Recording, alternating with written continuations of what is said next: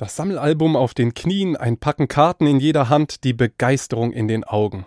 Auf dem Schulhof wird fleißig getauscht.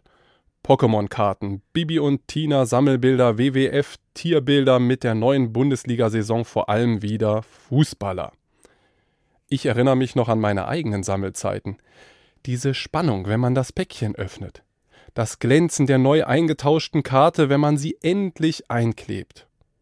Einem Bekannten erzähle ich davon, ich hatte alle Bilder der Saison 1984-85. Mein Bekannter sagt nachdenklich, es gibt nichts Langweiligeres als ein volles Sammelalbum. Oh, denke ich, so gesehen, naja, die Erinnerungen sind schön, die alten Bilder von Rudi Völler und Lothar Matthäus oder Sepp Meyer, aber ich verstehe auch, was mein Bekannter sagen will. Ist das Sammelbuch vollständig, dann fällt all das gespannte Warten weg. Dieses Fiebern, ob in der nächsten Packung vielleicht endlich das ersehnte fehlende Bild vom italienischen Torwart ist. Auch das Tauschen und gemeinsam davon träumen, wie es wäre, endlich die rummenige Karte zu haben, sind dann vorbei. Und mit der letzten Karte, die man einklebt, beginnt das Sammelalbum zu vergilben. Ich denke, unser Leben ist so eine Art Sammelalbum. Da werden Erfahrungen ausgetauscht, immer neue Bilder kommen hinzu.